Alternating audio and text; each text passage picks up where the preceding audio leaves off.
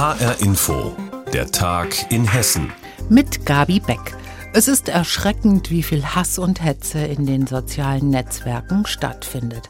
Auch in Hessen. Und deswegen hat Hessen eine Initiative gegründet, Hessen gegen Hetze. Der Hessische Rundfunk unterstützt diese Aktion und das Projekt Keine Macht dem Hass. Denn Hassrede vergiftet nicht nur den Austausch über soziale Medien, sie ist auch in vielen Fällen strafbar, sagt der Intendant des Hessischen Rundfunks Manfred Krupp bei der Unterzeichnung des Vertrages mit Justizministerin Kühne Hörmann. Andreas Heigen berichtet. Es geht um Beleidigungen, Einschüchterungen und Bedrohungen. Das alles passiert im Internet tagtäglich. Es trifft Privatleute, Politiker und Medienschaffende. HR-Intendant Manfred Krupp. Es ist bedrückend, was sich im Netz abspielt. Es ist bedrückend, dass Menschen offen Hass äußern. Und wir wissen, das ist der erste Schritt auch zu körperlicher Gewalt. Es gilt also, unser Wertesystem zu schützen, sagte Krupp. Und das am besten gemeinsam. Bei dem Projekt Keine Macht dem Hass machen Medien, Initiativen und andere Organisationen mit. Darunter zum Beispiel die Initiative Offen für Vielfalt, der Verein Ich bin hier und die Universität Kassel. Nun ist der HR auch Teil davon und das freut die hessische Justizministerin Eva Kühne-Hörmann sehr. Die Kooperation mit einem so großen Medienpartner wie dem Hessischen Rundfunk ähm, hat die Power, mit den anderen Kooperationspartnern gemeinsam gegen Hass und Hetze gesellschaftlich zu kämpfen. Und dabei sind alle aufgefordert, mitzuhelfen. Hasskommentare melden kann nämlich jeder. Niemand muss sich schämen oder darüber schweigen, was er gesehen hat, sagt die hessische Justizministerin. Und diese Meldung führt wiederum dazu, dass natürlich eine gesellschaftliche Debatte anfängt, da wo wir noch keine Möglichkeiten haben, dagegen vorzugehen. Und die Strafverfolgungsbehörden haben in den Fällen, die heute schon strafbar sind, die Möglichkeit, dann eben auch Ermittlungsverfahren anzustoßen. Also ist die App Meldehelden, die es heute gibt, der Kern dessen. Hasspostings melden kann man auch über das Portal hessen gegen hetze.de. Auch der Hessische Rundfunk hilft aktiv mit, Hasspostings zu melden. Wie der Plan genau aussieht, erklärt der Intendant. Das erste ist selber ein Wertesystem leben und dem Hass widersprechen. Der zweite Schritt ist, es nicht einfach hinzunehmen, sondern auch aufzufordern, Hass zu melden und den Menschen zu sagen, ihr seid nicht alleine, ihr könnt Hass melden und das bleibt nicht konsequenzenlos, sondern da kümmern sich welche drum. Ganz oben steht also das Ziel, die Meinungsfreiheit zu schützen und vor allem eine angstfreie Diskussion im Internet zu ermöglichen. Denn die Hassrede vertreibt Menschen aus Diskussionsforen und schränkt die Vielfalt der Meinungen ein. Doch Menschen, die textliche Gewalt im Netz ausüben, zu verfolgen und zu bestrafen, ist nicht leicht. Viele Foren und Chats sind nicht öffentlich, die Akteure häufig anonym. Die Dunkelziffer der Delikte ist groß. Kühne Hörmann. Wenn man in den Chats von den Ermittlern hört, was sich da abspielt, auch ähm, im rechtsradikalen Bereich, dann ist das eine immense Zahl, was da an Hass und Hetze unterwegs ist. Und je stärker und je hasserfüllter formuliert wird, desto mehr Klicks, Likes und Teilungen gibt es anscheinend auch, was einen ja auch erschreckt. Eine erschreckende Entwicklung letztlich auch für unsere Demokratie. Wenn Menschen mundtot gemacht werden sollen oder Medienschaffende ihre Arbeit nicht richtig machen können, weil sie im Internet oder sogar in der Öffentlichkeit angegangen werden. Die Justizministerin will das nicht akzeptieren und rechtlich nachbessern. Wenn die Kamera weggetragen wird oder das äh, Mikrofon ähm, an die Seite gelegt wird oder eine Flagge ins Bild gehalten wird, sodass nicht mehr berichtet werden kann. Ich habe auf der letzten Justizministerkonferenz in der vergangenen Woche eine Initiative eingebracht, einen neuen Straftatbestand zu schaffen, der genau diese Handlungen, die bisher nicht unter Strafe stehen, unter Strafe stellt, um ein Signal zu setzen. Der HR und das Justizministerium wollen gegen Hass im Netz vorgehen. Andreas Heigen war das. Hass und Hetze finden auch in Chatgruppen statt, mutmaßlich auch in einer Gruppe der Polizei Frankfurt. Der Paukenschlag kam vom Innenminister Peter Beuth, löste das Sondereinsatzkommando bei der Frankfurter Polizei kurzerhand auf, als rechtsextreme Chats in der Einheit bekannt geworden waren. Jetzt wird ermittelt, möglicherweise gibt es strafrechtliche und disziplinarische Folgen für die Beamten. Problem gelöst wohl kaum. Das Frankfurter Polizeipräsidium sucht deshalb unter anderem die Zusammenarbeit mit der Deutschen Gesellschaft für Demokratiepädagogik. Das Ziel, Polizeibeamte sollen in Sachen Rassismus und Diskriminierung sensibilisiert werden.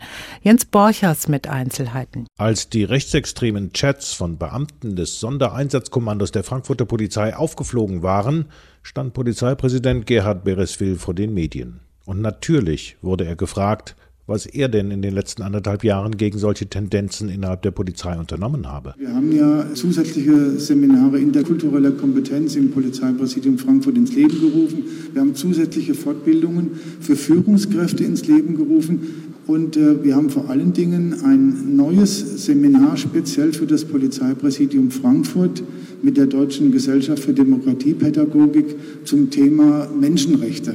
Was genau wird da eigentlich versucht? Dagmar Omlor, Kriminalhauptkommissarin in der Abteilung Prävention, kümmert sich intensiv um diese Angebote, auch um die neue Zusammenarbeit mit der Deutschen Gesellschaft für Demokratiepädagogik. Die kümmert sich unter anderem um die Frage, was gegen Rassismus und Rechtsextremismus getan werden kann. Und ihre Referenten werden jetzt mit Polizistinnen und Polizisten arbeiten. Das Ziel? Dagmar Omlor beschreibt es so. Das Ziel der geplanten Fortbildung ist eigentlich die Entwicklung einer vorurteilsbewussten Haltung bei allen Polizeibediensteten und das Aufzeigen von unterschiedlichen Handlungsoptionen in der Begegnung eben auch mit rassistischen, mit diskriminierenden Situationen im Alltag, aber auch innerhalb des polizeilichen Alltags. Es geht darum, Polizisten und Polizistinnen vom Streifenbeamten bis zum Vorgesetzten bewusst zu machen, was da passieren kann und auch, was die richtige Reaktion auf Rassismus und Diskriminierung wäre. Zusammenleben neu gestalten, das ist die Überschrift für diese Seminare. Und das klingt so allgemein und so harmlos. Warum?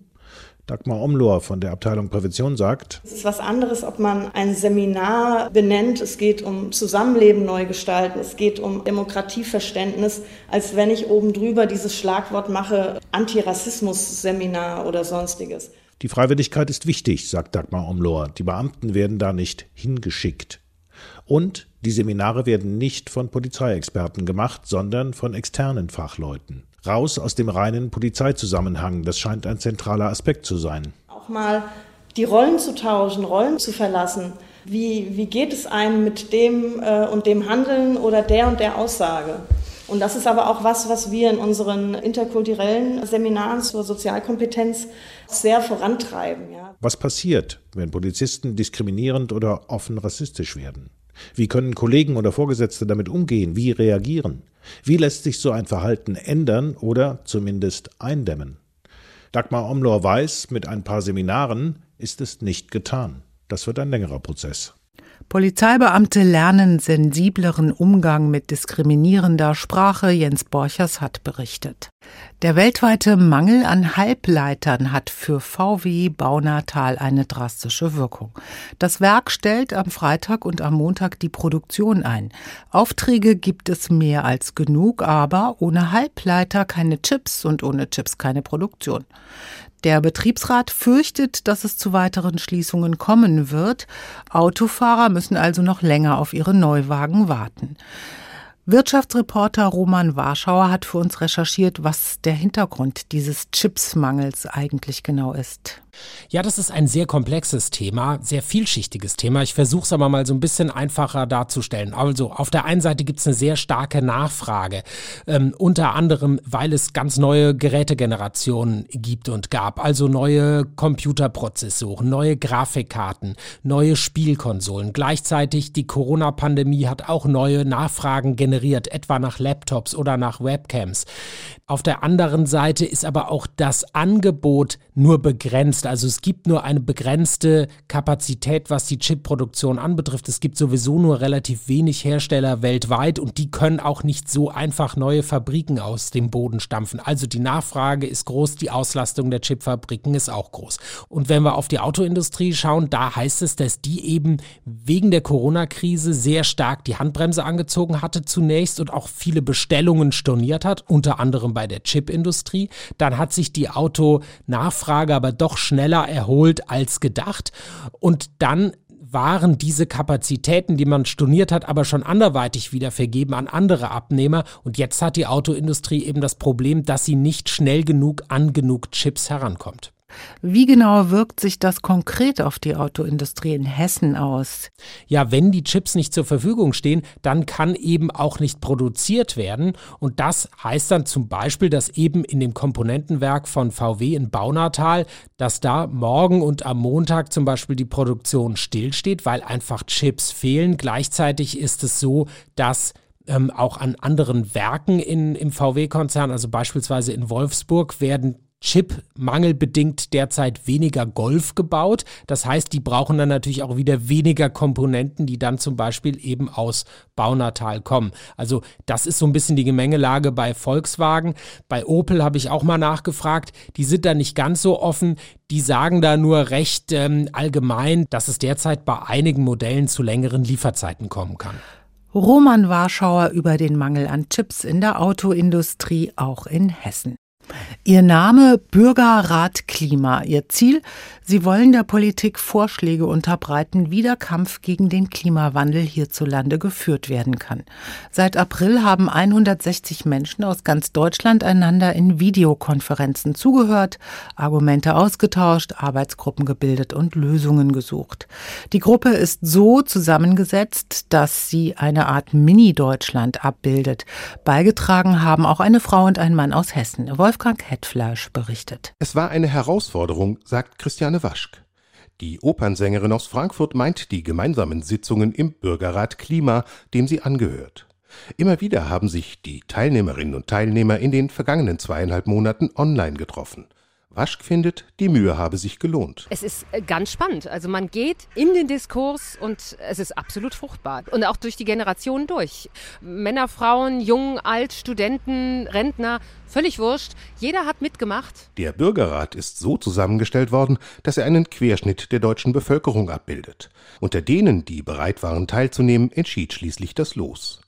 Aber wie kommen 160 Menschen, die die deutsche Gesellschaft in ihrer Vielfalt abbilden sollen, beim Reizthema Klimaschutz eigentlich auf einen gemeinsamen Nenner?